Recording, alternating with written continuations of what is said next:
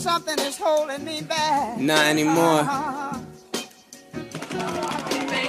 No flow hotter, born like globe shotter. My flow slaughter, I'm new fire in all water. Style lit, I'm stylish, so stylish, I get it. Cool, handsome, and smooth, that Bonjour, chers auditeurs et auditrices, et bienvenue à Culture Soccer. J'espère que vous allez bien, parce que moi et Antoine, on va super bien. Bonjour Antoine. Bonjour Anthony, comment ça? Ça va très bien, merci. Et pour cette première partie de l'émission, avant de pouvoir accueillir Adi Raphaël pour qui va nous parler euh, des récentes nouvelles de la 15e Première Ligue, on, on reçoit Diego euh, Tonatiu, euh, le, le rédacteur mexicain pour Lucan Opposé. Bonjour Diego, comment ça va? Bonjour à tous, euh, où vous soyez dans le monde, bonjour, bonsoir ou bonne nuit. Ça va très bien. Ça va et vous? Ah, ça va très bien, merci. On, on- on a voulu t'accueillir pour cette première partie de l'émission puisque il y a eu une, nouvelle assez euh, choc récemment dans, les médias américains et mexicains. C'est récemment le président de la Liga MX est sorti publiquement pour annoncer qu'une ligue conjointe entre la MLS et la Liga MX était possible pour, pour devenir un réel compétiteur aux grosses ligues européennes. Le tout se produirait euh, après la Coupe du Monde de 2026. Euh, tout d'abord, Diego, comment la nouvelle a été perçue au Mexique? Bah, La nouvelle est tombée, on va dire, un peu comme, comme une bombe, hein, parce qu'on ne s'y attendait pas forcément. Euh, Il n'y a pas eu beaucoup de débats dessus. Euh, finalement, euh, les, jours, les jours qui ont suivi, on a beaucoup parlé de la sélection, vu qu'on est en phase, vu que c'était tombé pendant la période euh, internationale.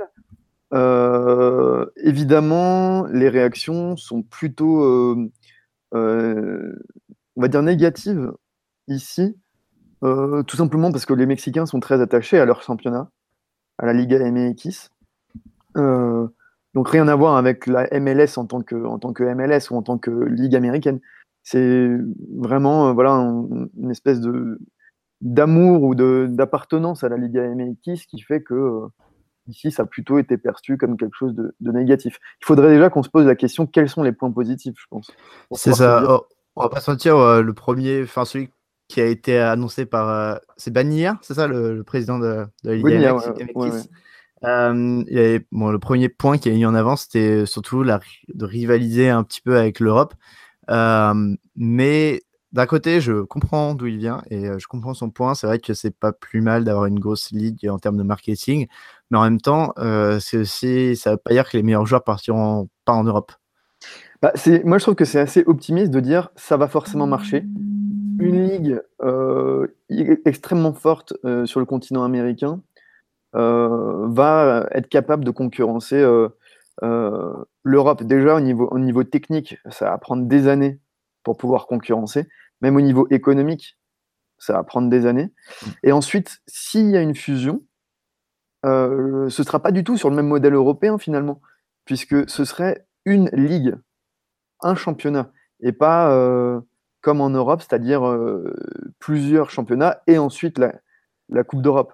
Donc euh, finalement, euh, finalement, je pense que ce qui serait, ce qui, si on voulait vraiment concurrencer l'Europe, ce serait que chaque pays ait sa ligue, sa propre ligue nationale, en, essayant, de développer cette ligue nationale et en essayant de, de vraiment jouer sérieusement et de vraiment porter extrêmement d'attention et de et de et d'argent sur la Ligue des Champions de la CONCACAF, qui est finalement, je pense, le meilleur, euh, la meilleure vitrine euh, à l'heure actuelle euh, au monde, en tout cas, pour parler de la, de la CONCACAF.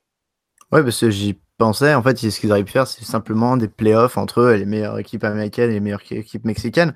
Mais dans ce cas-là, non seulement ça rend complètement accessoire la nouvelle coupe qu'ils ont lancée cette année, la Campeones Cup, qui de toute façon est plutôt accessoire. Mais en plus, oui, ça tuerait complètement la CONCACAF Champions, qui est de toute façon à 90% dominée par les clubs euh, mexicains et américains, enfin, surtout mexicains en termes de résultats finaux. Mais euh, même durant la compétition, c'est juste les Américains et les Mexicains qui arrivent un peu à arriver tout en haut. Euh, donc oui, je suis assez d'accord sur ce côté-là. En fait, on va pas se mentir, aux États-Unis, la nouvelle a été prise un peu dans les deux sens. C'est-à-dire que d'un côté, beaucoup, beaucoup, beaucoup d'interrogations. De l'autre côté, en fait, juste le fait qu'on ait cette discussion montre qu'il y a quand même une certaine évolution en soccer aux États-Unis. Et donc, c'est pas plus mal pour l'image de la ligue. Et en fait, je pense que il y a aussi un côté marketing, ça fait en sorte que tous les fans mexicains seraient un peu obligés de regarder de la MLS, euh, puisque les clubs joueraient contre.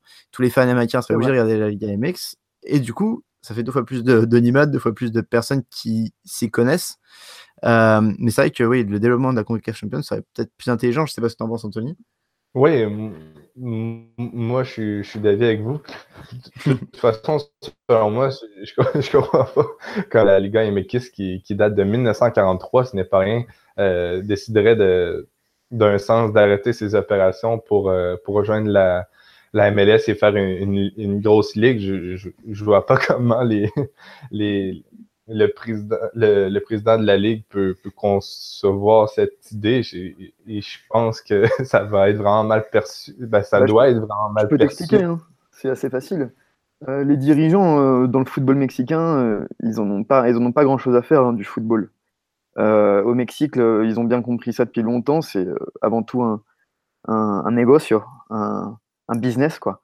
Et euh, pareil avec la fédération et la sélection. L'objectif, c'est de ramener euh, un maximum de monde pour euh, générer un maximum d'argent. Donc, c'est pas du tout une question de niveau. Hein. J'ai vu récemment qu'on me disait que j'étais réfractaire parce que pour une question de niveau, etc. Mais moi, je pense que c'est même pas une question de niveau entre la MLS et, la Liga MX. Je sais pas où on sera les, la MLS en, en 2026. Est-ce qu'on est sûr que qui, que ce, que ce championnat aura atteint le niveau de la, de la Liga MX, je, je n'en sais rien. C'est assez optimiste d'être aussi, euh, euh, euh, on va dire, assuré quoi, dans, dans, dans, ce genre de propos. Mais en tout cas, c'est surtout ouais, une question de culture. Dire, tu dis que le, le, championnat mexicain existe depuis les années 40. En réalité, il existe depuis bien avant. c'est juste le nouveau format. Enfin, enfin le nouveau format, le, le format moderne, on va dire. Mais dans les années 20, il y avait déjà un championnat euh, avec d'autres clubs. La plupart ont disparu. Mais, euh, mais oui, il y a des. Enfin, l'América vient de fêter ses 102 ans. Euh, Toluca est un club centenaire aussi. Pachuca est bientôt un club centenaire. C'est vraiment cette histoire, le poids de l'histoire et le poids de la culture qui serait, ce serait une insulte en fait envers l'histoire et la culture que de décider de faire disparaître ce championnat. Et puis il y a plein de questions pratiques aussi qui se posent. Euh, enfin, bien sûr, il y a le côté culture, euh, mais le côté, euh, voilà, comment tu fais plusieurs conférences, plusieurs divisions. si c'est toutes les équipes dans la même division, c'est impossible. Enfin, il y a une cinquantaine d'équipes.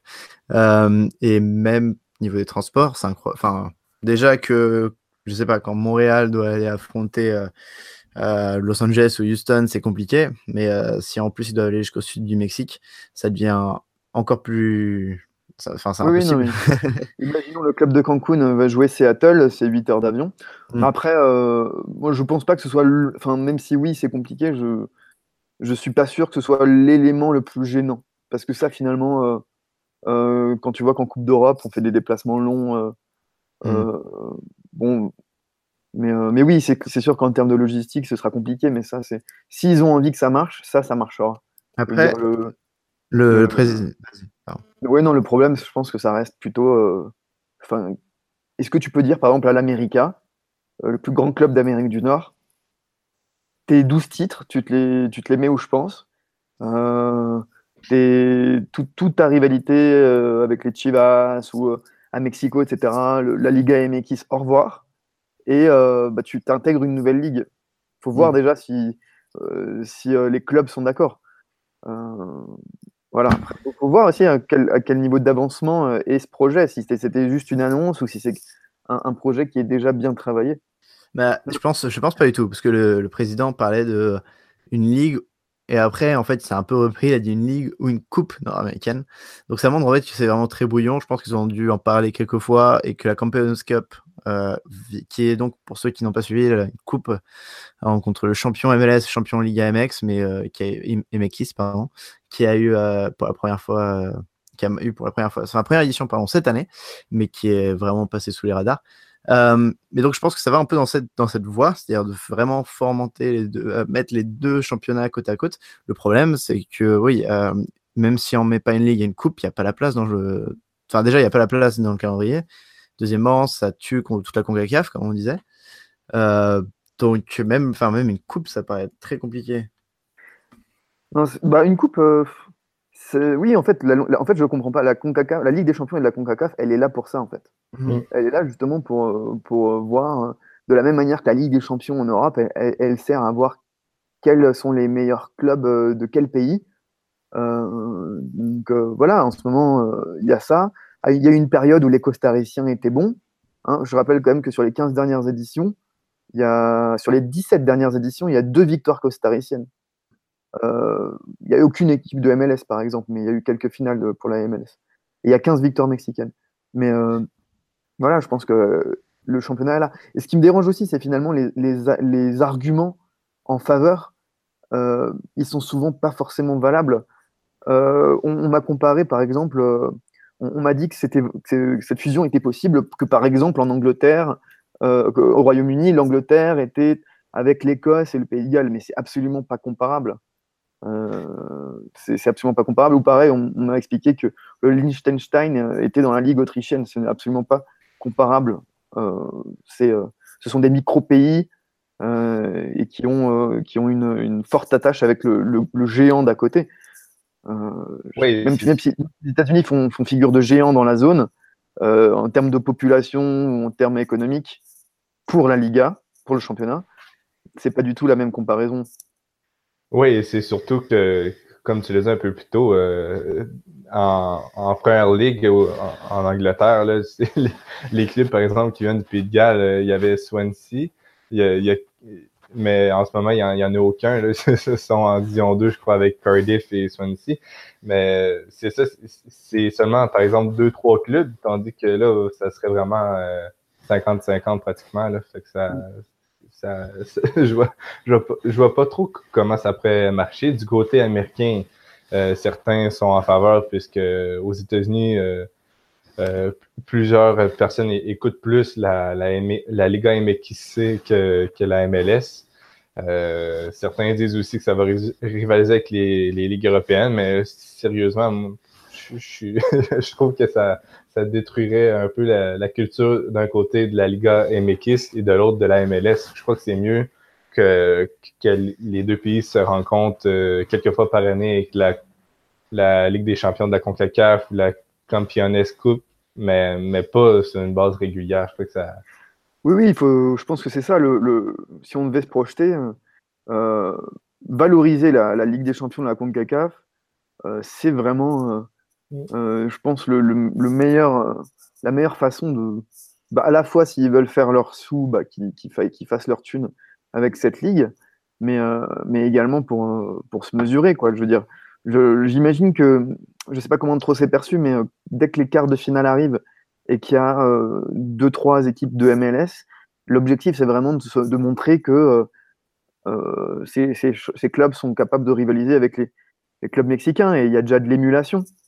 Donc, euh, je vois pas le problème en fait. Euh, si ce n'est évidemment euh, juste l'envie de générer plus de sous. Et là, à ce moment-là, bah, nos, nos discussions n'ont presque plus de n'ont presque plus d'intérêt. Si, si, euh, c'est un peu comme euh, la Ligue des Nations. C'est si c'est juste pour générer de l'argent, euh, toutes les discussions en rapport avec le football, le, le ballon et la culture, euh, malheureusement, n'ont plus leur place. Mais c'est eux qui décident. Et, et c'est surtout, je, com- je comprends pas comment, comment les, clubs, euh, comme qu'on en avait parlé, du Costa Rica ou même, euh, pourquoi pas, des Caraïbes, tu sais, le, le, la CONCACAF, si elle accepte euh, ce genre de choses, euh, dit vraiment ouvertement que les, autres clubs, que s'ils ne sont pas euh, am- américains ou, mexicains, sont, des clubs de seconde zone et sont, sont pas trop importants pour la CONCACAF, tandis que c'est eux qui, par exemple, dans la Ligue des champions, euh, créent les surprises et tout. Donc, je trouve que ça serait vraiment ça serait vraiment mal pensé pour la CONCACAF de, de, de- d'accepter ce genre de, de Super League. C'est sûr, économiquement parlant, ça, ça peut être Mm. bon, mais, mais On peut, on peut penser que, on peut penser que euh, l'annonce a été faite juste pour sonder un peu. C'est-à-dire que bon, euh, on va, on va balancer une petite bombe dans la presse euh, et puis on va voir les réactions. Et c'est probablement ce qui est en train de se passer. Ils- ils ont envie de voir ce que les gens pensent, ce que les médias pensent. Et euh, un, il s'est passé un peu la même chose avec euh, la vidéo dans le football. D'abord, on, on- envoie euh, cette annonce-là. et, on sonde un petit peu autour de soi et on regarde les réactions avant de finalement aller plus loin, donc dans le oui ou dans le non, dans le projet qui va avoir lieu. Mmh. C'est pour, je crois, je crois que cette idée de, Super League là va, va vraiment euh, causer beaucoup d'encre sur les papiers. Je crois, je crois qu'on n'a pas fini d'en parler. Et, euh, et, il reste quand même environ huit ans, euh, donc ça, ça, a le temps de progresser. C'est comme tu dis, je serais vraiment pas surpris que ça soit juste une idée lancée pour voir qu'est-ce qu'elle faisait réagir, cette idée. Euh, mais je crois que sur le Culture Soccer, là, on, va prendre le temps de, s'y repencher au, fur et à mesure qu'il y aura des, nouvelles euh, informations sur le sujet. Euh, toi, Diego, est-ce que tu avais un dernier mot sur, sur cela? Je, repensais à un, un, argument, donc ce, terme de fusion. c'est marrant parce que c'est souvent en termes euh, économiques, en termes d'entreprise. Euh, pour beaucoup d'entreprises, ça fonctionne. Il y a des entreprises qui fusionnent et qui deviennent beaucoup plus performantes sur le marché. On ne s'est jamais rendu compte que en sport, les fusions, c'est souvent très négatif.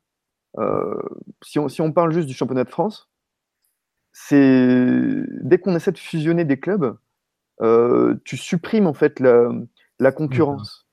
Ouais, et donc, du coup, tu, n'es plus euh, performant. C'est ce qui, une des raisons pour lesquelles le championnat de France est aussi en retard sur les autres championnats européens, malgré euh, la, richesse de la France, malgré la population de la France, c'est qu'on a, on a, on a voulu centraliser à chaque fois sur euh, les régions. Et du coup, on a un club par ville ou un club par région. Et c'est, c'est plutôt négatif pour, pour l'émulation, je pense, quand on compare que dans les grandes villes comme Madrid, Munich, Barcelone. Londres, évidemment, Rome, Milan, c'est justement cette concurrence qui permet de, créer de la compétitivité.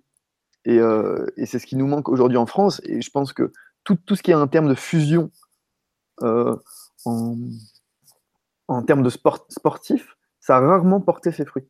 Euh, oui, et, euh, et c'est aussi que une fois que la Liga MX et la MLS euh, fusionnent ensemble, ça devient qui le président? Est-ce que c'est un président mexicain? Est-ce que c'est un président américain? Est-ce que ils vont faire un duo? Ça, ça va finir que ça, ça va être. J'ai peur que ça ah devienne un, combat d'ego, cette histoire de Super League. Et c'est absolument incomparable parce qu'on a, j'ai entendu que oui, de toute façon, aux États-Unis, il y a bien la ligue de baseball qui est centralisée, la ligue de basket, euh, euh, la, NFL, mais c'est des sports absolument pas comparables avec le football, puisque ce sont, des sports principalement uniquement américains. C'est-à-dire que la NFL, il n'y a pas la, Ligue des champions de, de, football américain, il y a juste cette, ligue-là. Pareil pour, pour le baseball. Et, le, football est bien plus mondialisé. Donc c'est pas du tout comparable. Et c'est surtout. Amérique, du Nord, c'est con, quoi. Et cet argument de NFL, NBA puis euh, MLB n'a pas trop de sens parce que c'est euh, majoritairement accepté euh, une équipe dans la NBA et dans la MLB qui sont à Toronto. C'est seulement des, des, des, équipes américaines, donc je vois pas trop l'idée de cet argument. Bah, merci de m'avoir invité, les gars. Ah, ça, ça fait plaisir. Euh, Antoine a dit s'absenter quelques minutes, il n'est plus présent, mais, euh, mais en, son nom et euh, à mon, on, te, on te remercie vraiment. merci d'avoir pu faire cette petite apparition sur Culture Soccer. tes analyses là, nous, nous éclaircissent à chaque fois. Merci Diego. À la prochaine. À la prochaine et on se retrouve avec Caddy Raphaël pour parler de la Canadienne Première Ligue. À bientôt. A bitch that look like left eye. And she be posted on the west side. She always say that that's the best side. So hold up, girl, I thought the best die. I got the gas, she call me Jethro. I hit her but like shorty, let's roll. I hit my plug, he on the west coast. And shit, I heard they got the best smoke. De retour sur Culture Soccer pour la deuxième partie. On va parler de la Canadian Premier League cette fois-ci. Et qui dit Canadian Premier League dit Adi Raphaël. Comment ça va, Adi? Ça va et toi, Antoine? Euh, Ça va très bien. On est toujours avec Anthony d'ailleurs. Euh, et on va parler ensemble. Tu as écrit un article pour Lucarne Opposé il y a quelques semaines maintenant presque sur euh, l'introduction de la ligue, un article très complet avec toutes les équipes présentées. Et il y a eu d'ailleurs un petit, une petite mise à jour de l'article, enfin surtout des news de la Canadienne Première League, puisque ils ont été annoncés un sponsor niveau vêtements, non? Oui, effectivement, en fait, euh, la Canadian Premier League a signé, enfin, la première ligue canadienne a signé une entente avec euh, Macron, non pas le président, mais la marque de vêtements euh, italienne, qui est quand même, il y, a, plusieurs clubs. Vraiment rapidement, le, club qui me vient en premier en tête, c'est le GC Nice, qui a déjà ses maillots avec, avec Macron. c'est quand même un c'est pas une marque comme euh, Nike ou comme euh, euh, Puma ou quoi que ce soit, mais c'est quand même une marque qui est quand même en train de, de, de, prendre des, de bons petits clubs à droite et à gauche. Et puis, c'est quand même, c'est pas comme si on se retrouvait avec une marque de vêtements qui, euh, ben de maillot qui, qui est inconnue. C'est quand même quelqu'un qui est établi, qui a déjà l'expérience pour faire des maillots de, de, soccer. Puis euh, voilà, c'est quand même assez excitant de voir ça. On a vu, il y a même une vidéo sur le site de la Première Ligue canadienne qui montre comment euh, ils sont partis pour visiter les, les, installations de Macron et ainsi de suite. C'est assez intéressant, c'est assez excitant euh, parce qu'ils vont avoir, ils vont aussi contacter chacun des clubs parce que ce sera pas chaque club qui va avoir son propre propre uniforme. Ben, ils vont avoir leur propre uniforme, mais ils vont pas chacun avoir leur propre marque c'est tous les clubs de la Canadian Premier League, de la Première Ligue canadienne, qui vont faire affaire avec Macron.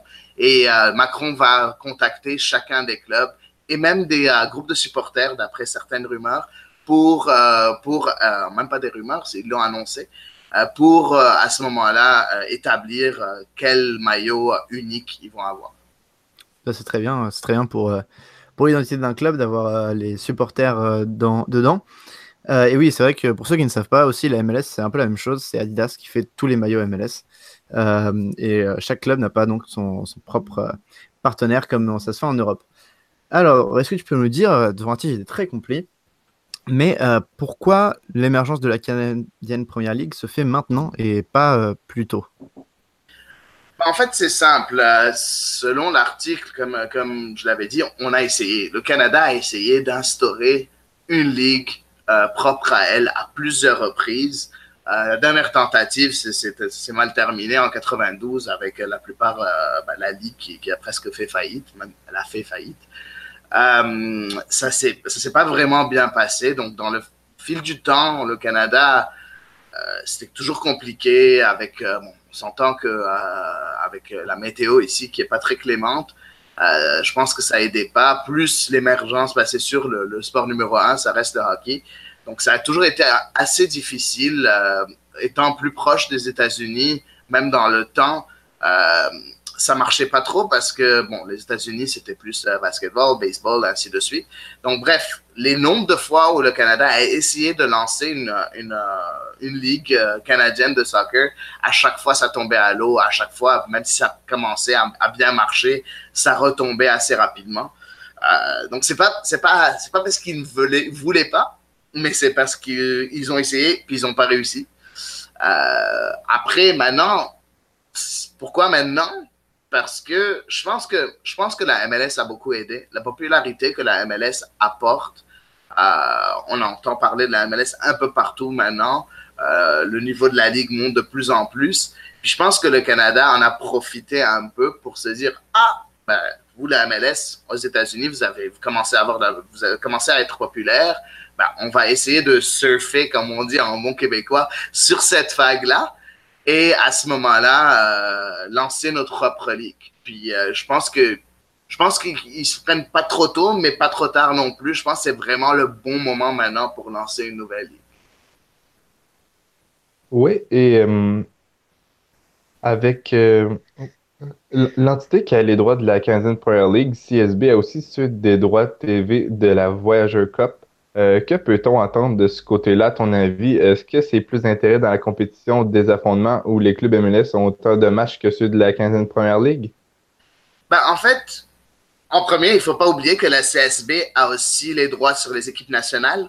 donc hommes et femmes, ce qui est quand même pas négligeable du tout, parce que c'est quand même, bah, surtout l'équipe nationale féminine, c'est quand même une des meilleures dans le monde. Donc, déjà, le fait que directement la CSB puisse englober tout ça et même aussi profiter de, euh, de l'aura de l'équipe nationale féminine, c'est quand même assez important. Puis l'équipe nationale euh, masculine qui est encore, euh, bon, qui a de très très bons jeunes joueurs. En tout cas, c'est toujours intéressant de voir tout ça.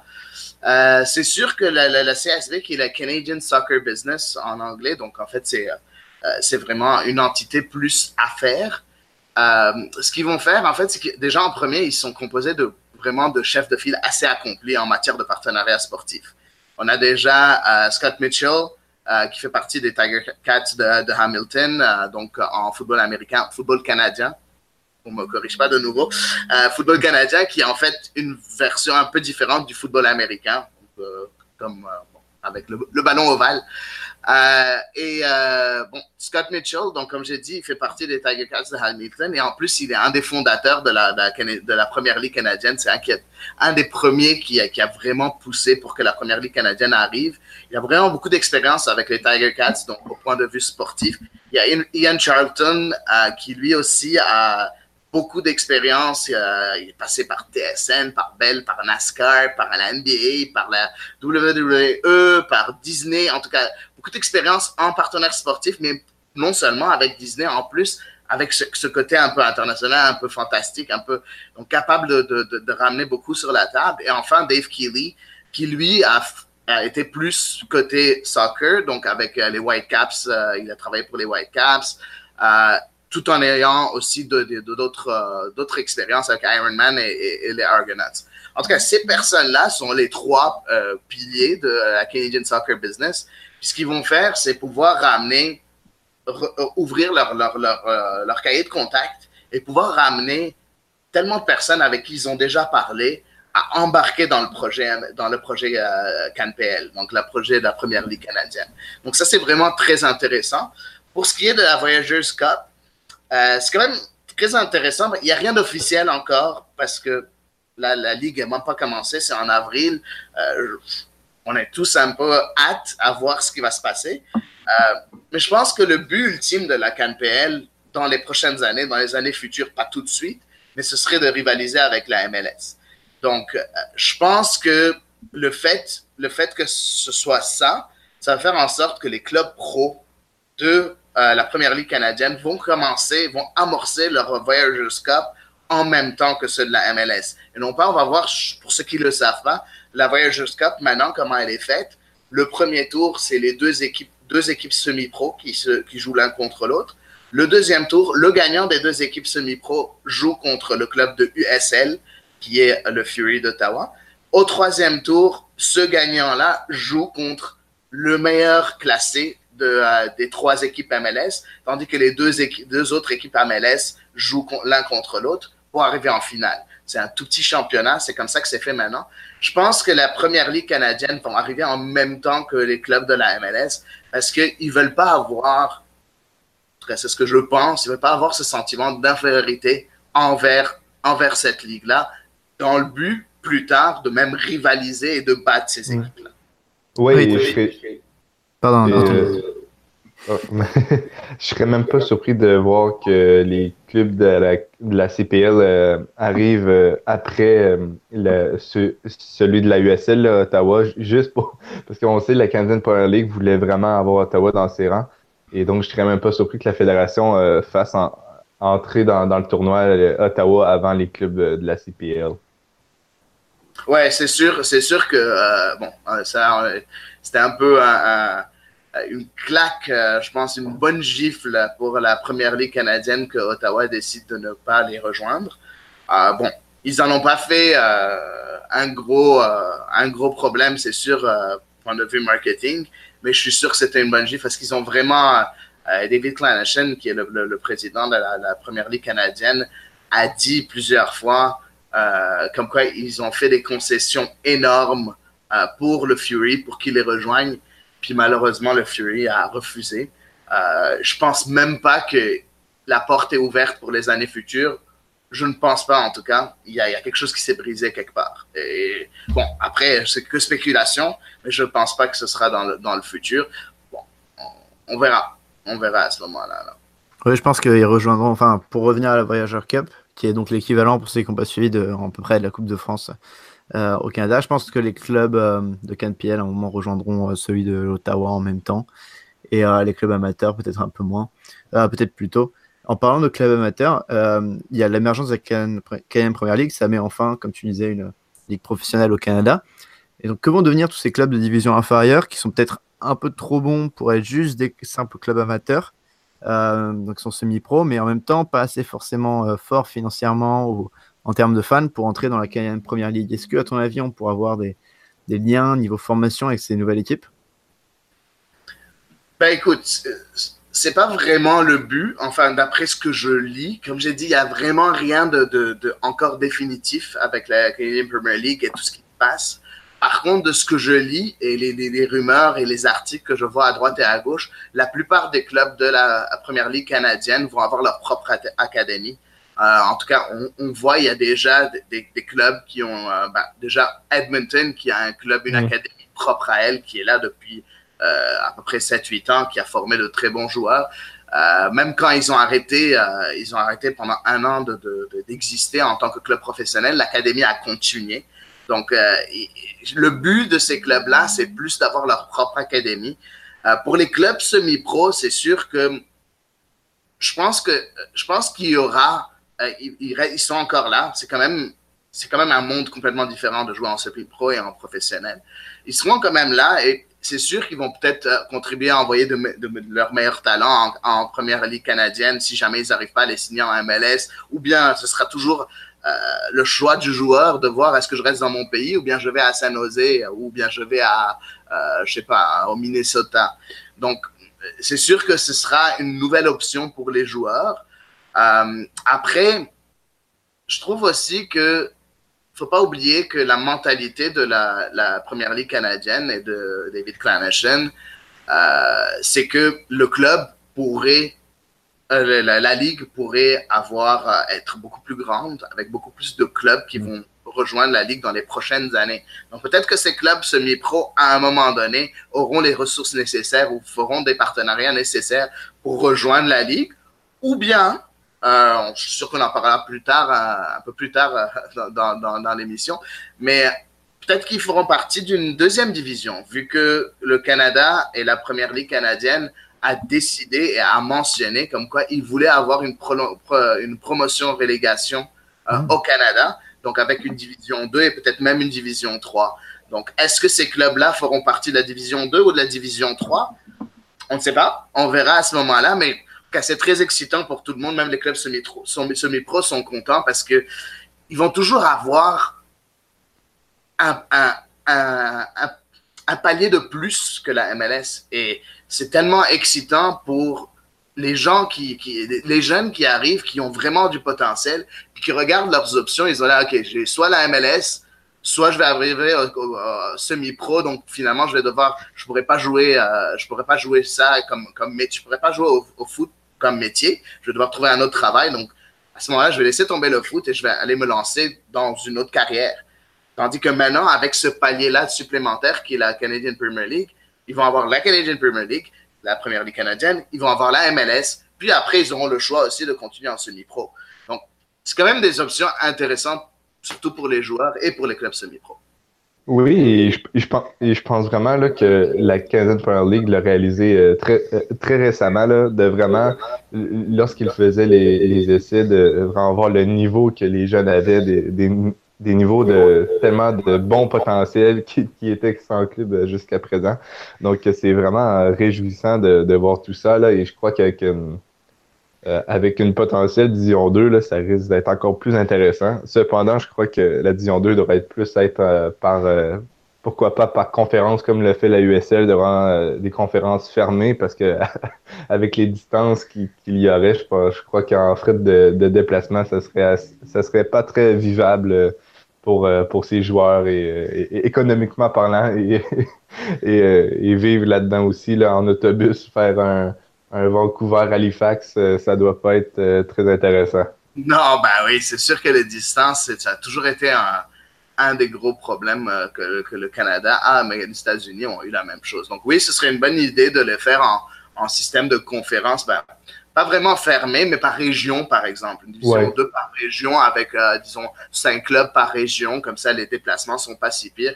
Puis à ce moment-là, disons, ces trois conférences, il y aura trois qui montent. le premier de chaque conférence qui monte, tandis que les trois derniers descendent. Puis là, ils reclassent les conférences de nouveau à chaque année.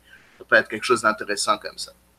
Ouais, séparer le, pays en, en quatre ou en cinq. Ça, pourrait être intéressant. Euh, mais euh, David Clenation a dit en entrevue que voir des équipes canadiennes en MLS ou en USL, c'était un frein pour euh, le développement du soccer au Canada, comme on en a parlé un peu plus tôt avec les équipes MLS ou même Ottawa. Peux-tu nous expliquer pourquoi et quel est ton point de vue sur la question? Ben, c'est sûr que bon, je, je, suis canadien, québécois, et je, et je, je prends le parti de M. Euh, parce que il y a un désavantage canadien en USL et en MLS, vu que ça reste des, villes des, des ligues américaines. C'est normal, c'est 100% normal.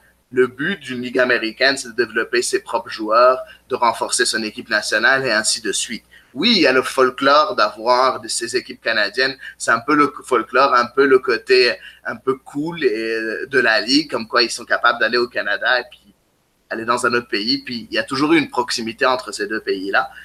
Mais ça reste que pour le, ces ligues-là ne sont ne travaillent pas pour le bien de Canada, de l'équipe nationale canadienne ou bien même de, du, soccer au Canada même il travaille pour le soccer aux États-Unis.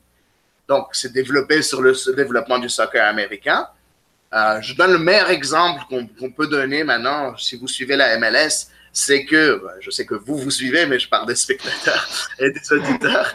C'est quoi la MLS? Non, non mais euh, le meilleur exemple, c'est les green cards. Donc, les cartes vertes qui, euh, en fait, pour être en MLS, euh, si vous, euh, par rapport au fonctionnement de la MLS, il y a les, joueurs internationaux et les joueurs domestiques. Et puis les joueurs internationaux, c'est des joueurs qui viennent un peu d'ailleurs. Par contre, dès qu'ils ont leur carte verte aux États-Unis, ils sont considérés comme étant euh, domestiques. Donc, ils n'ont plus besoin d'utiliser un poste international. On voit maintenant aux États-Unis que les clubs aux États-Unis, sont capables de donner des cartes vertes au bout de trois ou six mois à des joueurs étrangers. Euh, ce qu'au Canada, on ne peut pas faire. Pour pouvoir avoir le statut de résident permanent, donc avoir ce statut de joueur domestique, il faut à ce moment-là attendre quatre ans avant de l'avoir. Mm. Donc, il y a un peu, un peu de, c'est un frein pour le Canada parce que ces joueurs-là, n'étant pas des joueurs, euh, des joueurs euh, domestiques, ils peuvent pas aller, ces joueurs canadiens, ils peuvent pas aller jouer n'importe où il y a certaines règles qui rentrent euh, si jamais ils sont formés dans un club de la MLS ou bien dans un club euh, canadien de la MLS ou bien dans un club euh, accepté par la MLS. Ces joueurs canadiens-là, oui, peuvent être considérés comme domestiques. Mais un joueur comme par exemple Patrice Bernier, qui a pris sa retraite maintenant, mais qui a joué pour l'Impact de Montréal pendant quelques années, si jamais il était parti au Galaxy de Los Angeles, il aurait été considéré comme un international et non pas comme un joueur domestique, même s'il est canadien. Donc, en tout cas, il y a ce côté, euh, ce, côté, euh, ce côté un peu, oui, c'est un frein au Canada parce que ces joueurs-là, on voit tellement de joueurs, moi étant un grand fan de, l'Impact de Montréal, je regarde tellement de jeunes joueurs qui ont percé les rangs de la, MLS avec l'Impact de Montréal, puis à la fin, finalement, ça n'a pas trop marché avec l'Impact. Au lieu d'aller dans une autre ligue, dans un autre club, ils peuvent pas aller dans un autre club. Ils se retrouvent à jouer en NASL ou bien à jouer en Europe. Je parle, euh, on parle tellement de joueurs comme ça. Je parle de Carl Wimet, je parle de euh, tellement de joueurs qui avaient le potentiel de jouer en MLS. C'est juste qu'avec l'impact, ça marchait plus trop. Mm. Et avec Toronto qui a son propre, euh, sa propre académie et les Whitecaps aussi qui ont leur propre académie, qui veulent trouver de la place à leurs jeunes. En tout cas, c'est un frein. Oui, effectivement, c'est un frein au développement du soccer au Canada. Oui. Et vraiment, le, meilleur cas pour, euh, pour décrire cela, je pense, c'est le cas Crépeau. Euh, vraiment, là, ce, ce joueur là, a vraiment, je crois, le niveau MLS. Là, il, euh, avec une équipe euh, qui a fini au, au 9e ou 10e rang en USL, il a fini avec le plus de clean, sheet, clean sheets. Et, et vraiment, c'est le meilleur gardien de la ligue, selon moi. Mais puisqu'il est canadien, il compte pour un international. Il ne peut, il ne peut pas évoluer, évoluer aux États-Unis parce qu'il prend une place internationale. Donc, c'est vraiment, c'est décevant pour, pour les Canadiens. cette façon de faire. J'y comprends pas trop puisqu'il y a des équipes canadiennes en MLS, mais les Canadiens sont, sont considérés comme des internationaux. ouais, mais c'est ça. Mais pour Crépeau, ben, je suis sûr que l'année prochaine, il sera en MLS. il faudrait voir aussi son statut. Est-ce qu'il est considéré comme un jeune formé, un homegrown, donc un jeune formé par l'impact? Si jamais il est considéré comme homegrown, à ce moment-là, il prend pas de place internationale. Donc, il faut vérifier ça. J'ai, j'ai pas vraiment les données. C'est pour ça que j'en ai pas trop parlé. Car Ouimet, par exemple, dans ce cas-là, je sais que non, il est considéré comme international. Bon, donc il faudrait vérifier ça pour Crépeau, mais, mais ça m'étonnerait pas que tu as raison, Anthony, qu'effectivement, il prend un spot international juste pour préciser, il prend un spot international quand il joue dans un club américain. Faut pas croire que oui, non, non. Montréal ne peut pas jouer les Canadiens. C'est c'est sûr. Euh, c'est pas juste toute la MLS. Euh, tu disais que ouais, il y avait pas mal de. Donc en fait, la Cannes Premier League se définit un peu comme une ligue de, de formation, je pense. C'est quand même, surtout les premières années, ça va vraiment être pour développer les jeunes Canadiens. Euh, mais pourquoi dans, ces, dans ce, dans ce cas, ils ont refusé les élections, les élections de réserve de l'Impact Montréal ou des Whitecaps Toronto. Il n'y a pas eu de rumeur officielle, mais pas de, d'annonce officielle, mais il semblerait que euh, certains clubs MLS voulaient avoir une réserve en Canadian Premier League. Donc pourquoi d'un coup, d'un côté se faire l'étendard de la formation canadienne, mais de l'autre côté aussi euh, aller un peu contre ça et euh, essayer de faire en sorte que les jeunes restent chez eux et pas dans des peut-être des clubs de meilleur niveau? Bah écoute, comme je l'ai dit auparavant, il y a le but de la, de la, la première ligue canadienne, c'est effectivement de rivaliser avec la MLS. Donc, comment ils vont rivaliser avec la MLS s'ils se retrouvent avec la réserve de ces clubs? Il n'y a aucun moyen que ça arrive. Il y a un côté un peu orgueilleux de cette chose-là. Il ne faut pas oublier aussi qu'entre le Canada et les États-Unis, oui, c'est des, des, pays amis euh, en général, Sauf qu'en termes de sport, il y a toujours une rivalité entre ces deux pays-là. Donc, quand une équipe canadienne, quel que soit le sport, bat une équipe américaine, il y a une certaine fierté additionnelle et vice-versa. Beaucoup plus du côté canadien que du côté américain. Mais bon. Euh, et en plus, il ne faut pas oublier qu'en termes de soccer, il y a une rivalité naissante entre les deux pays, surtout avec le soccer féminin entre l'équipe nationale féminine et l'équipe nationale euh, euh, euh, féminine des États-Unis et l'équipe nationale féminine du Canada.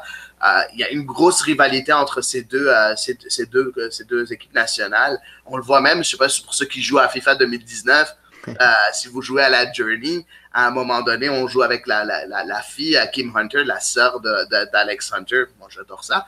Et à ce moment-là, ils disent, ils sont là en équipe nationale euh, américaine, parce que tu joues on joue avec Kim Hunter.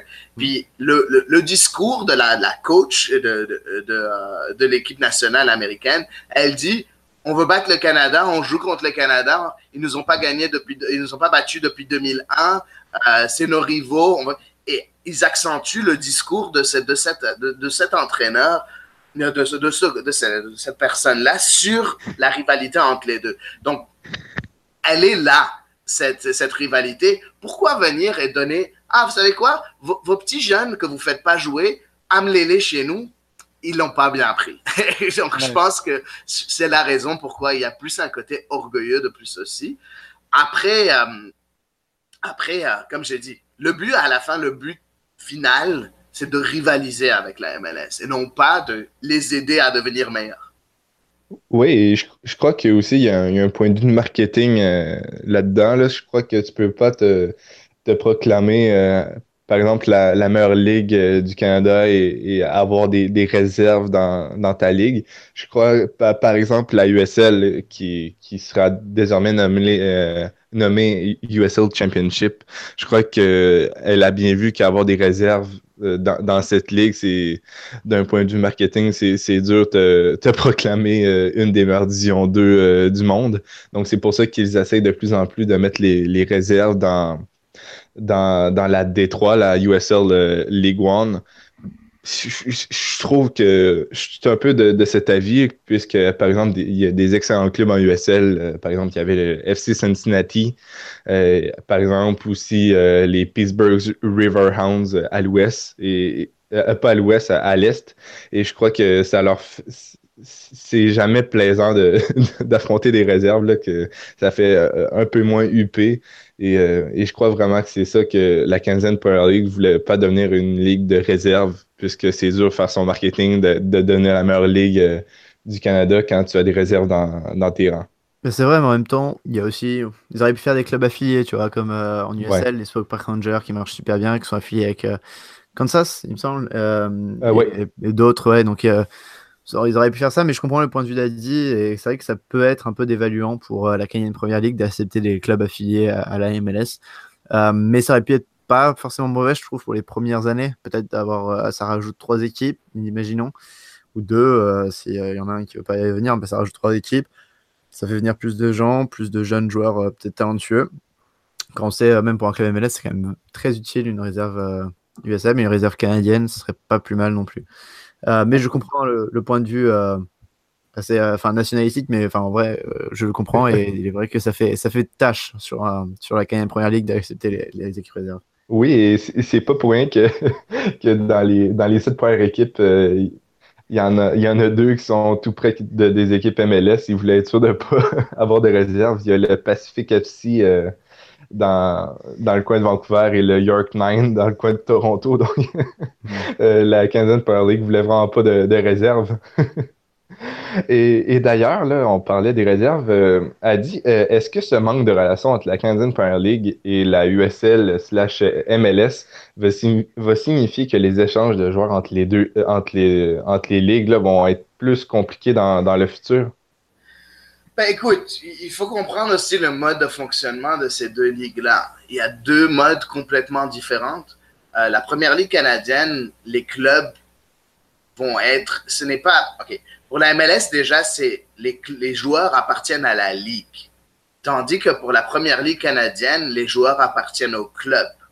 Donc c'est chaque club qui va discuter avec un autre club pour signer un joueur et non pas comme la MLS où c'est la ligue qui discute par l'entremise d'un club ou ainsi de suite, mais c'est la ligue qui est l'employeur de ces joueurs-là. Euh, donc il y a un peu ce côté-là.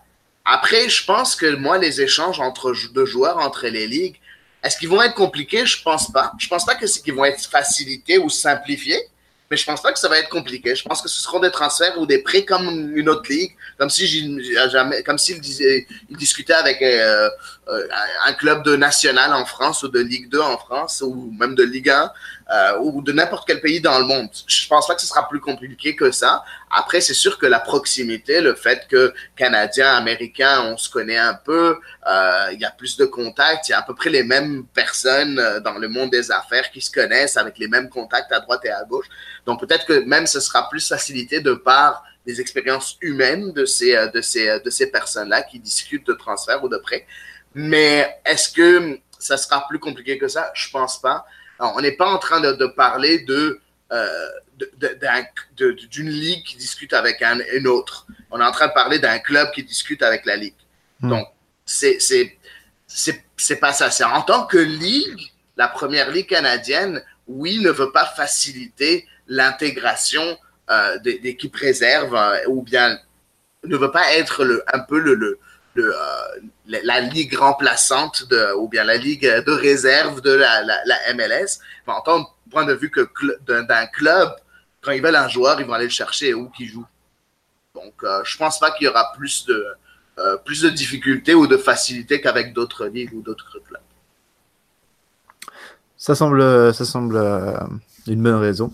Euh, on va passer à un point plus culturel maintenant. On, a vu que euh, sur les 7 clubs, eh ben, il y en a 7 qui sont nommés euh, Football Club, Pacific FC, York FC. Bon, là, il y a quand même, ils sont tous Football Club dans un pays de soccer.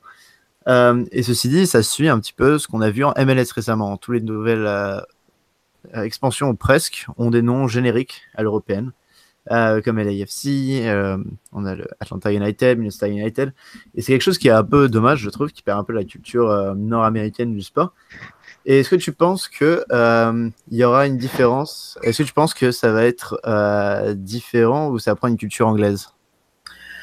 Ben, écoute, c'est sûr que déjà le format de la ligue est plus européen que nord-américain avec un championnat sans playoffs, donc sans série éliminatoire ou avec le nombre, le nombre de points qu'il va faire. Celui qui finit le, euh, avec le plus de points va gagner le championnat, contrairement à MLS où après il y a tout le, tout le côté un peu folklorique nord-américain où il y a des playoffs, ce qui est très bon. Pour moi, les deux sont très bons. C'est juste deux euh, mentalités différentes.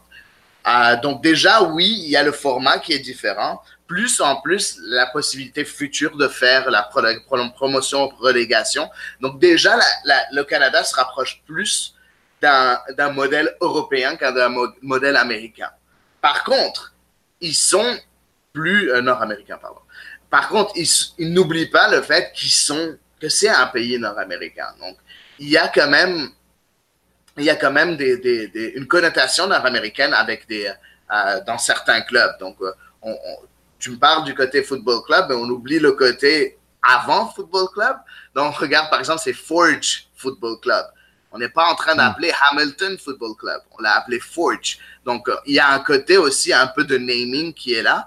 Euh, pour Calgary, au lieu que ce soit pas, ce soit Calgary FC, c'est Cavalry FC, donc pour la mm. cavalerie. Donc, il y a un peu encore ce côté pas comme si on, se retrouverait avec, des noms trop génériques non plus. On a les Wanderers aussi euh, à Halifax. Au lieu que ce soit Halifax, ça reste des Wanderers. Euh, c'est dans le nom officiel et non pas c'est le nom des joueurs comme par exemple Arsenal, on les appelle les Gunners. Non, c'est vraiment le nom officiel. Ça s'appelle HFX Wanderers. Ça s'appelle Cavalry FC, ça s'appelle Forge FC. Donc, il y a encore ce, cette petite connotation nord-américaine qui est là. Pour moi, la CanPL, c'est le juste milieu entre l'Europe et l'Amérique du Nord. Euh, ça reste que ils ont pris un peu des deux. Je sais pas ce que ça va donner. Je sais pas que je suis très excité par rapport à cette ligue-là. mais je sais pas ce que ça va donner, mais en tout cas, c'est intéressant. C'est quelque chose de nouveau. On prend des petits trucs à droite, des petits trucs à gauche et on va voir ce que ça donne. Oui, et euh, et récemment, là, on, a, on, a, pu lire dans divers articles que la Canadian Premier League euh, euh, avait comme projet de mettre une, une règle qu'il y ait euh, au moins 50% des Canadiens sur, le terrain. est-ce que tu peux nous parler un peu de cette règle et est-ce que c'est vraiment une règle écrite ou juste un projet? En fait, c'est plus qu'un projet. Parce que, et je dirais pas que c'est une règle écrite, je vais dire que c'est une règle orale, parce que le, le 10 septembre, en fait, c'est écrit, mais oralement, si, tu veux, je vais t'expliquer. Je vais, m'expliquer. Le 10 septembre, euh, sur le site de la Première Ligue canadienne, euh, le président, donc David Clanachan, a, a dit, noir sur blanc, il l'a dit à, euh, au journaliste qui s'appelle Bedakian, il lui a dit comme quoi les propriétaires ont accepté d'avoir 50% de Canadiens au sein de l'effectif avec 50% de Canadiens titulaires à chaque match. Donc c'est bien écrit. Ce n'est pas encore une règle, donc on ne peut pas rentrer dans les règles de la parce que les règles par rapport à la confection d'un effectif ne sont pas encore sorties. Ça devrait euh, sortir. J'ai lu un article aujourd'hui, ce matin, euh, qui dit que ça devrait, on devrait en savoir plus dans les prochaines deux à trois semaines. Donc je pense qu'ils attendent la fin des essais avant de euh, d'y arriver. On va en parler un peu plus tard.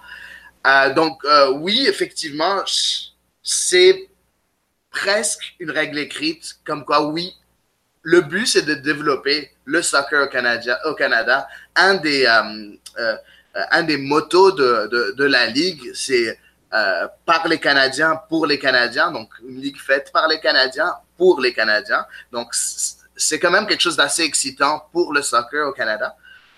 pour ce qui est des, des des, effectifs, juste pour mentionner un peu, il y a eu plusieurs rumeurs, plusieurs articles qui ont été faits avec plusieurs euh, choses qui ont filtré à droite et à gauche. Euh, de ce que j'ai pu euh, prendre, il va y avoir cinq, cinq différentes entités ou bien cinq différents pools de joueurs desquels les, les, les, clubs vont pouvoir recruter. Donc, il y aura les, le premier, ce serait plus côté fondation, donc avec les, des top joueurs canadiens qui jouent déjà pro. Je pense à des joueurs qui jouent en Europe comme, euh, euh, comme euh, Atiba Hutchinson qui joue en Turquie, ou bien je pense à euh, des joueurs comme, qui, comme Borjan qui joue à l'Étoile Rouge de, de, Belgrade, le gardien de l'équipe nationale. En tout cas, il y a plein de jeunes. Ça, ce serait un des premiers pools.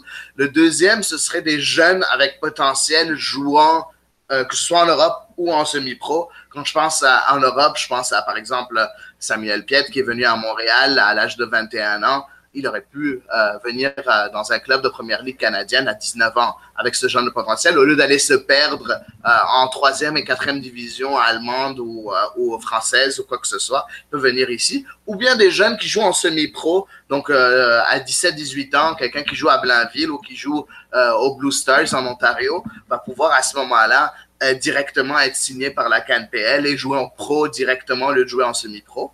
Le troisième pool, ce sera plus des joueurs régionaux.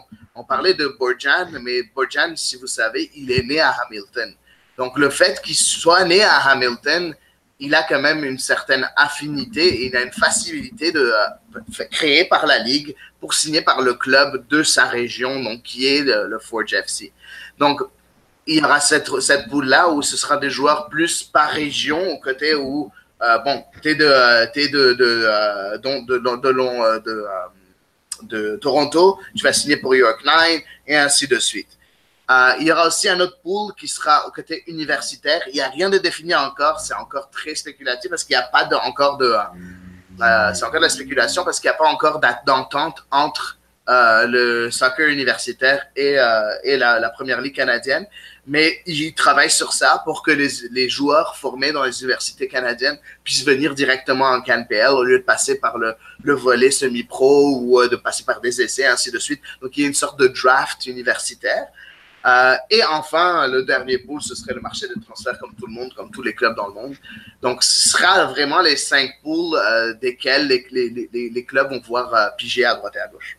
OK. Et le, le premier pool, celui des, euh, des pros euh, assez bons canadiens, est-ce que la Ligue aura déjà négocié avec eux un certain contrat ou, euh, ou vraiment là, ça va être au, au club de Canadian Premier League de une fois avoir drafté le joueur, ils ne sont pas encore sûrs de pouvoir le, le signer et c'est eux qu'il faut qu'ils fassent les, les approches. Est-ce que tu en sais un peu plus de, de ce côté ou... Ben, écoute, de ce que j'ai compris, comme j'ai dit, il n'y a rien de définitif, mais si je lis à droite et à gauche, ce que je comprends, c'est que la Ligue, grâce à ses contacts, va pouvoir aider un club à faire signer un joueur. Donc, c'est comme si, parce que finalement, comme j'ai dit, c'est chaque club qui signe ses propres joueurs. Donc, okay. la Ligue va juste offrir un support, offrir ses, ses euh, parce que c'est dans leur intérêt d'avoir ces grands joueurs-là venir jouer en, en, première ligue canadienne pour la visibilité, pour le marketing et ainsi de suite. Donc, ils vont aider ces joueurs, ces, ces clubs-là, mais le club reste propriétaire. C'est à lui de faire ses propres achats. Donc, il n'y a pas ce côté à MLS où c'est la ligue qui décide de tout. Non, c'est le club qui va décider de tout. C'est premier arrivé, premier servi. Celui qui travaille le mieux, qui va, qui va, qui va, euh, qui a le meilleur réseau de recrutement, qui a le meilleur contact, qui, qui va pouvoir avoir ces joueurs-là. Euh, après, comme j'ai dit, il n'y a aucune rumeur qui est sortie encore sur des joueurs qui rejoignent telle ou telle équipe. Ils attendent la fin des essais. Il y a maintenant, pour ceux qui ne le savent pas, il y a des essais un peu partout à, à travers le pays pour des joueurs qui sont sans club. Donc, il n'y a aucune attache. C'est très important de le préciser. Donc, si moi, par exemple, j'étais plus jeune, pas le cas. Mais si j'étais plus jeune et que j'étais bon en soccer, ce qui n'est pas spécialement le cas non plus, euh, j'aurais pu aller dans un de ces, euh, de ces, euh, de ces essais-là. Ouais, ouais. ouais c'est ça, des tryouts, donc des essais. j'aurais pu aller payer 200 dollars, puis me faire voir en tant que joueur, puis me prouver à un club pour pouvoir avoir peut-être une invitation à, à, un camp de, de pré-saison. de ce que j'ai lu aussi dernièrement, il y a à peu près D'après euh, M. Clanahan, euh, euh, il y a à peu près 20, 20 à 30 joueurs qui, ont, qui sont presque sûrs de recevoir une invitation à pré-saison des joueurs dont personne n'avait entendu parler avant. Donc, c'est quand même intéressant de voir comme quoi ils font mmh. tout pour trouver le talent. Tout. Oui, parce que ça, ça fait, s'il y en a des jeunes trentaines, ça fait minimum euh, environ quatre joueurs par équipe, ce qui fait vraiment, là, ça, ça veut, ça veut vraiment dire que ces joueurs-là seront minimum euh, sur le banc, sur le banc de leur équipe euh, au final. Donc, c'est là qu'on voit vraiment que des joueurs sans club qui avaient un, vraiment bon potentiel vont se retrouver sur un banc d'une équipe professionnelle de Division 1. Donc, euh, niveau expérience, ça, ça, ça risque d'être exceptionnel car les joueurs vont grandir en même temps que leur équipe. C'est assez fou. C'est ça, c'est ça, exactement. C'est magnifique, mais oublie pas aussi que, comme j'ai dit, ils seront appelés en camp de pré-saison. Ça ne veut pas dire qu'ils signeront aussi. Donc, ça, ça donnera la chance de se prouver dans un environnement professionnel, déjà qui est quand même une chance incroyable pour des, des joueurs ou de jeunes joueurs qui n'auraient jamais cru ça avant, il y a, il 5 ans, il y a 2-3 ans, même pas 5 ans, il y a 2-3 ans. Ils n'auraient jamais cru qu'ils y arriveraient au Canada. Donc, c'est vraiment beau. Oui. euh, étant canadien, là, tout, comme toi, là, c'est, j'ai, vraiment hâte euh, au printemps prochain de, de même, même d'ici un mois de, de voir les, les, les premiers euh, balbutiements de, de, de, cette ligue avec les effectifs et tout. Je crois qu'on pourra vraiment être, euh, une fois les, les effectifs conclus, on va pouvoir être euh, pouvoir juger du niveau de cette ligue, parce qu'en ce moment, même si on se dit est-ce que la ligue euh, ressemblera plus à une PDL, à une USL, c'est impossible de, de pouvoir le, le dire sans, sans, avoir les effectifs sous les yeux. Donc euh, vraiment, ça, ça, reste à définir, mais ben. mais c'est, c'est vraiment intéressant et, et merci Adi pour, pour ton temps à l'émission. on en a appris beaucoup et j'espère que les, les auditeurs également. Là, c'était vraiment intéressant. Merci beaucoup de m'avoir accueilli. Puis euh, c'est quand vous voulez. Moi, je, moi aussi, je suis très excité sur euh, pour la première ligue canadienne. J'ai vraiment hâte euh, de voir ce qui va se, ce qui va venir. En tout cas, c'est c'est que c'est que bénéfique pour le Canada et pour le soccer au Canada. Et puis j'ai hâte de voir ce que ça va donner.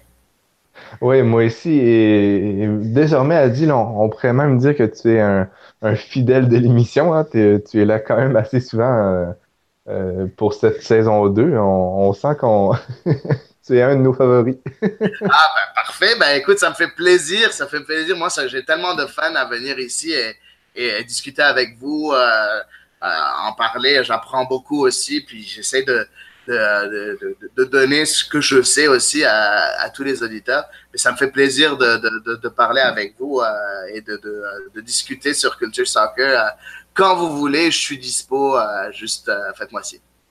Et on, rappelle, on, rappelle, juste un blog qui s'appelle MLS en folie. Pour ceux qui euh, voilà, ne savent pas, ils peuvent te suivre là-dessus. Exactement, mlsenfolie.com, c'est mon blog qui parle juste de la MLS. Il y a à peu près deux articles par semaine. Euh, ben, J'écris dessus. N'hésitez pas à me suivre sur Twitter ou bien at MLS en folie ou bien vérifier mon site et lire mes articles de temps en temps, me donner des nouvelles. C'est toujours apprécié d'avoir un peu de feedback. Oui, donc euh, merci beaucoup Adi et on, et on se retrouve pour le moment. Il était une fois en Amérique. Merci. Merci.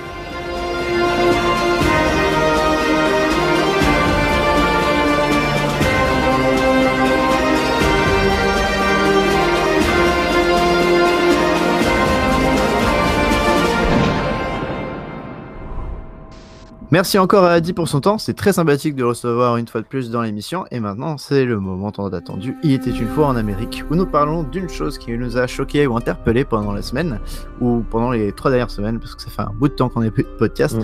Euh, Anthony, je te laisse commencer. Oui, en, fait, moi, là, euh, c'est vraiment le rebranding de la USL. On le savait, la, la USL, la première, la première division de la USL, euh, en fait, la deuxième division s'appelait la USL. Euh, la prochaine division 3 s'appelait la USL D3 et, euh, et, la Ligue plus de développement s'appelait la PDL. Et désormais, ce temps est révolu. la, la USL devient quelque peu plus british puisque la, la division 2, la, première, la première ligue de la USL s'appellera désormais la Championship. La division 3 s'appellera désormais la Ligue 1 et la PDL s'appellera désormais la Ligue 2. Donc, ça, ça fait vraiment référence au, au championnat anglais et ça laisse présager, pourquoi pas, une possible promotion, relégation lorsque la D3 sera, sera à, sa maturité. Donc, euh, donc vraiment, je trouve ça vraiment intéressant. certains sont, sont, plus ou moins d'accord, mais moi, je pense que ça, ça, ça rend les choses pour euh, les Européens, par exemple, euh, les Anglais, ça rend les, choses un peu plus, comment je pourrais dire, ça comprenable. Et, peut-être qu'à niveau international, ça, ça, ça va être plus vendeur. En tout cas, moi, de mon côté, je je, ne suis pas en désaccord avec ça. Je trouve que, que ça fait que ça va bien vendre et surtout, là, je trouve que, que les designs sont, sont assez beaux. Euh, je sais pas, toi, Antoine, qu'est-ce que tu en penses? Euh, qu'est-ce que tu as qu'est-ce que tu en as pensé? Euh, qu'est-ce que tu as vu sur le sujet? Je trouve que c'est très bien. Euh, comme tu as dit, oui, en plus, ça permet de parler. Ils en ont parlé en fait sur Twitter. La Ligue, sur un tweet, a dit que il y a dans le futur, pas tout de suite, mais une possibilité de promotion-régulation. Et je pense que c'est pas mal parce qu'en USL, il y avait quand même de gros géants. Euh, Sacramento, Cincinnati, qui montent en MLS, euh, mais Tampa Bay ou euh, Phoenix qui étaient vraiment un peu trop gros pour d'autres équipes. Et donc, eux vont vraiment se concentrer sur la USL. Et après, je pense que déjà, les réserves, il y en a pas mal qui ont passé en Détroit. on a entendu, enfin, donc en Ligue 1, du coup. On a entendu que Toronto, la réserve, allait faire. Et c'est une réserve très mauvaise, vraiment peu compétitive. Et je pense que à long terme, la plupart vont passer en Ligue 1. Et on avait aussi appris que euh, certains petits clubs de USL, euh, par exemple le Penn FC, qui est vraiment dans un petit marché, donc euh, pas très sexy, eh ben, il va passer en Ligue 1. Et je pense que c'est pas plus mal. Enfin, il va s'arrêter un an puis passer en Ligue 1. Donc c'est pas plus mal. Ça va un peu rééquilibrer tout ça. Comme tu vas dire, ça va être un peu de clarté dans le système américain. Et puis surtout, en fait, ça permet de faire de l'USL la vraie des deux. Euh, on en parle souvent sur ce show. Il y a plusieurs tentatives de faire d'autres euh, divisions 2, euh, comme l'ancienne NASL, où on a aussi les, clubs semi-pro comme Détroit, Miami FC, New York Cosmos, qui étaient certains dans l'autre NASL qui ont voulu un peu créer une nouvelle division. Bah, c'est encore plus compliqué maintenant que la USL est vraiment implantée avec aussi ses deux petites sœurs. Donc, euh, ça va être très intéressant à voir. Euh, j'ai hâte de voir comment ça évolue, de voir ce que deviennent aussi les, les clubs comme, euh, donc je disais, Cosmos, Miami FC. Est-ce que ils vont se dire qu'en fait, ça va être très compliqué maintenant de créer leur propre ligue ou est-ce qu'ils vont essayer de, est-ce qu'ils vont essayer de rejoindre du coup cette USL ou Ligue 1, Ligue 2 on va voir. Par contre, je suis pas fan du nom. Je t'avoue que euh, déjà en Angleterre, je trouve ça pas trop de sens de faire League 1, League 2 pour la troisième et quatrième dimension, euh, division, pas dimension. Euh, mais donc je suis pas hyper fan du, du, nom, mais je trouve que le rebranding, rebranding en général est une bonne idée. Ouais, je, suis d'accord avec toi. C'est sûr que ça peut être mélangeant, là, que finalement la League 1, c'est la, la, division, la division 3 et tout. Mais, mais je, moi, en, gros, je trouve que c'est une bonne idée. Euh, vraiment, ça, ça apporte un, cachet peut-être plus international en faisant référence au, euh, au, championnat anglais et tout. Donc, euh, oui, c'était ça. Moi, il était une fois en Amérique. Toi, de ton côté, qui, qui l'est-il? Alors, on va parler de euh, peut-être la plus grosse surprise de l'année qui est venue euh, vraiment la veille de, ce podcast. Euh, on va parler du, du, mouvement Save the Crew. On avait parlé dans le dernier podcast, ou alors peut-être celui celui avant peut-être. on avait parlé de relocalisation en MLS qui allait arriver, puisque le Columbus Crew allait déménager à Austin. Et c'était un peu la deuxième fois seulement qu'il y avait une relocalisation à MLS et la première fois qui a été faite aussi euh, violemment, parce qu'on va pas se mentir, les, dirigeants de Columbus sont partis à, Austin euh, sans même vraiment euh, vouloir essayer de sauver le Columbus Crew. Ils sont, cette année, le stade de Columbus était complètement pas détruit, mais voilà, pas bien géré parce que tout le monde était parti à Austin. Donc voilà, c'est un peu compliqué. Cette année a été très compliquée et on ne pensait pas, mais le mouvement euh, Save the Crew, qui était un mouvement qui a commencé sur Twitter et qui a rassemblé plusieurs fans de Columbus, a réussi apparemment à trouver euh, un nouveau opérateur qui pourrait acheter la franchise. Euh, et le mouvement Save the Crew est devenu le mouvement Saved the Crew, donc on a sauvé le crew. ce serait le, propriétaire des Cleveland Browns, qui s'appelle, les pardon, sont deux frères, Dee et Jimmy Aslam, qui auraient apparemment réussi à reprendre le, Columbus Crew. Et donc, c'est une bonne nouvelle parce que ça fait euh, une équipe qui reste, une équipe euh, qui était en MLS depuis le début et qui surtout avait le premier stade spécifique de soccer. Donc, c'est vraiment quelque chose de très poétique et de mm. très historique. Et surtout, c'est quelque chose qui est incroyable parce que c'est la MLS, c'est vraiment une ligue qui est vraiment axée business. Et donc, avoir Euh, le Columbus qui reste grâce à la volonté des fans, bien sûr, grâce aux investisseurs, mais surtout les fans qui ont fait, ça fait un an qu'ils militent sur les réseaux sociaux. C'est vraiment très très beau. Je sais pas ce qu'on en trouve, mais je pense que c'est vraiment un point déterminant dans la ligue et que les futures relocalisations, s'il y en a, vont se faire très timidement. Oui, c'est vraiment inspirant de voir que les supporters, au final, c'est eux qui peuvent garder leur, équipe euh, euh, dans leur ville. C'est vraiment le mouvement Save the Crew qui a sauvé euh, le crew. Et je, suis sans mots, c'est surtout la façon dont ça a été annoncé. J'étais en cours et en, peine cinq, en, à peine cinq petites minutes, là, la tutosphère s'est enflammée. Là. on va pas se mentir, on n'y croyait pas trop parce que c'était vraiment le business contre les, pauvres supporters du crew.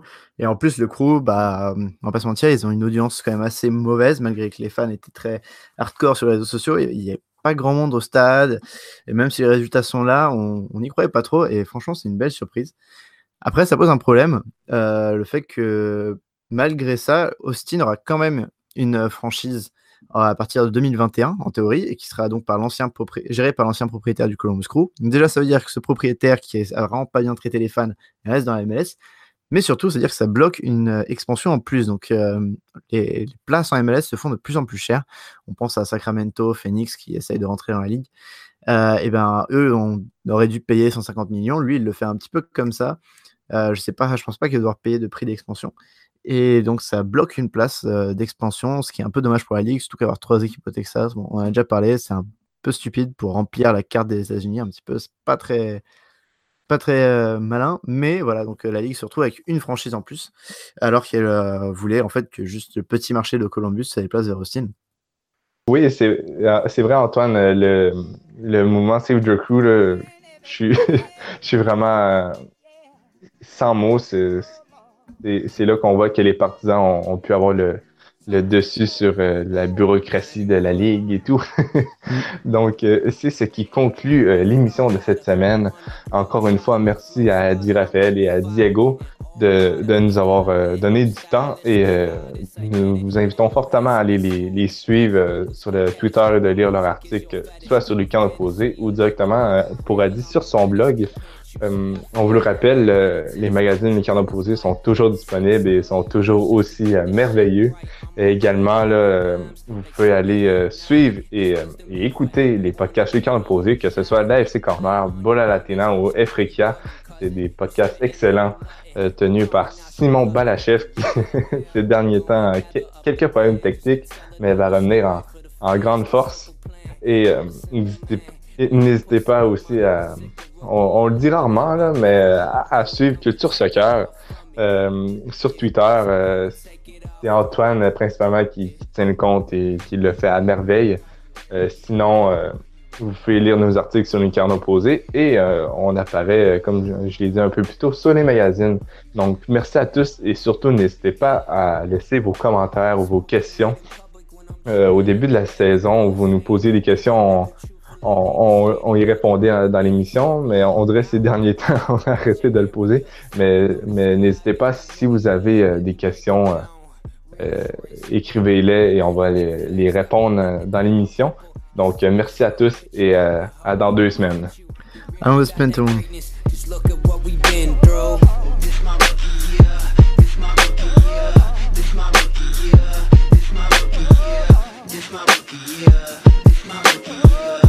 my rookie year.